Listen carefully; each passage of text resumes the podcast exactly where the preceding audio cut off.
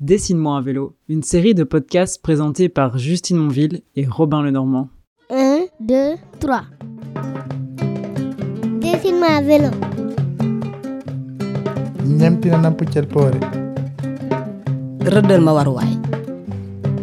Bonjour, bonjour.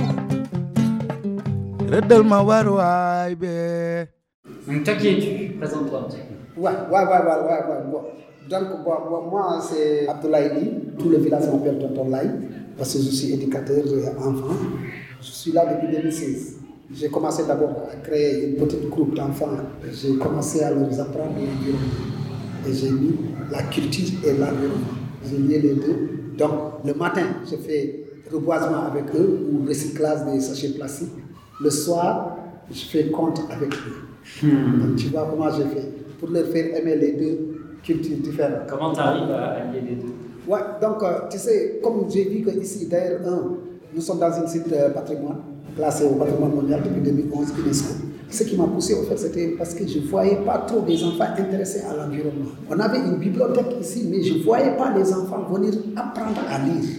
Donc moi, quand je me suis intéressé des enfants, alors j'ai commencé d'abord par le cinéma. J'ai mis un vidéoprojecteur, j'ai mis des films gratuits, donc écran géant. Ils viennent, ils regardent comme ça, comme ça. Je leur projette des films de sensibilisation sur l'environnement. D'ailleurs, le premier film que j'ai fait, je l'ai fait avec Nebedaï, c'est eux qui, qui étaient mon producteur d'ailleurs. Moi, j'ai écrit les scénarios réalisés. Ah, c'est toi un qui réalises Ouais, c'est un film de 20 minutes. Alors j'ai nommé le film Nebedaï, L'arbre de vie.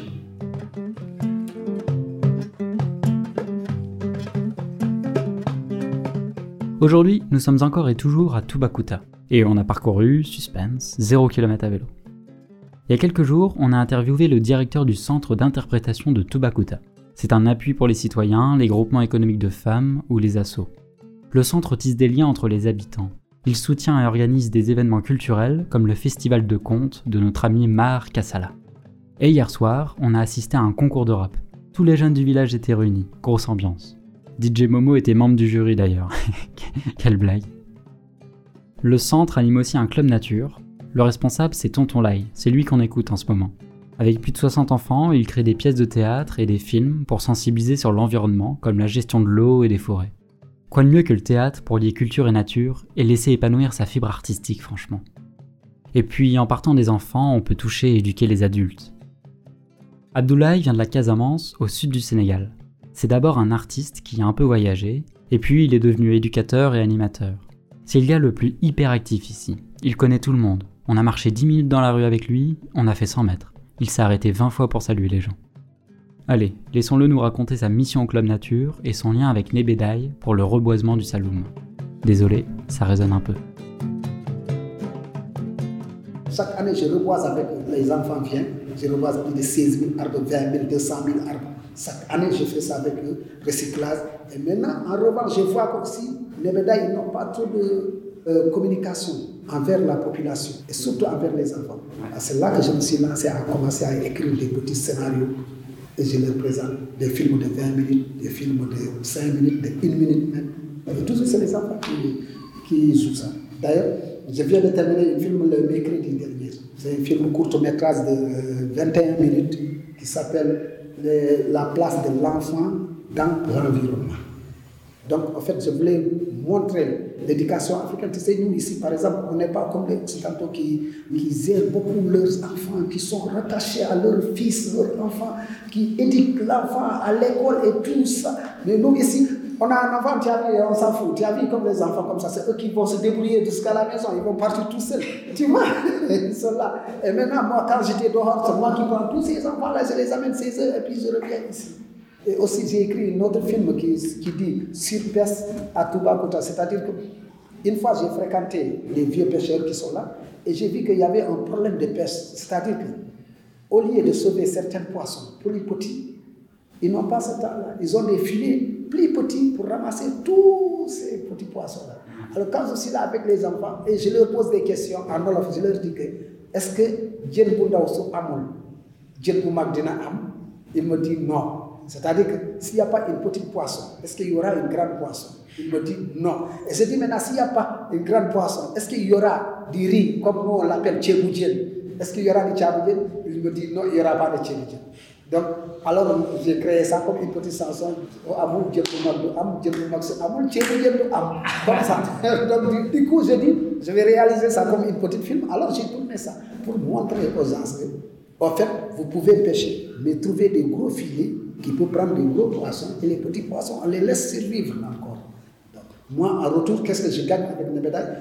Il m'aide. J'ai 67 enfants, on leur donne des fournitures complètes de l'école. C'est médailles qui financent tout ça. Moi, je fais. Donc tu fais des pièces de théâtre aussi avec eux? Oui, avec eux. Mais toujours, c'est- des pièces de théâtre de sensibilisation. Chaque samedi, j'ai atelier avec eux. Euh, le changement climatique vient de nous-mêmes aujourd'hui. Et je les ai fait comprendre ça. Les enfants ont joué ça en théâtre, en pleine scène, et tout le monde, devant le ministre sénégalais même. Donc il a apprécié.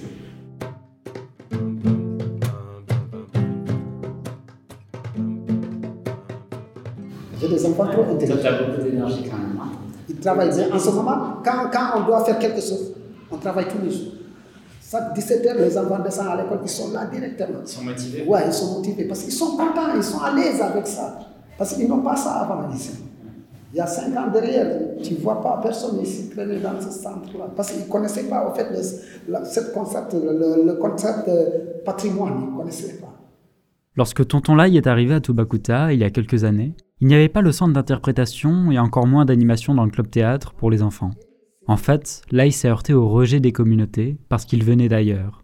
Mais quand ils ont vu qu'il parlait leur langue, qu'il était motivé, les gens lui ont fait confiance et les enfants ont commencé à venir. Tu vois un peu? Au fur et à mesure, quand ils voient que je parle leur langue mieux que eux, ah, ils disent Ah, Tonton Lai, c'est notre fils. tu vois? Ils ne savaient pas que je parlais leur langue.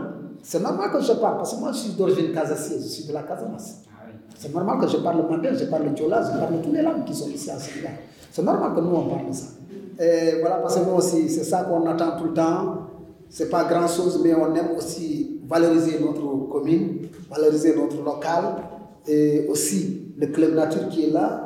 Nous voulons une grande visibilité sur le club nature parce que c'est des enfants âgés de 5 ans jusqu'à 16 ans qui sont intéressés à l'environnement.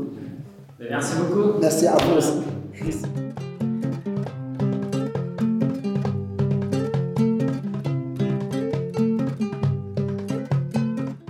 Je trouve que le message fort ici, c'est le fait que lier la culture et la nature avec des enfants doit être un modèle d'éducation.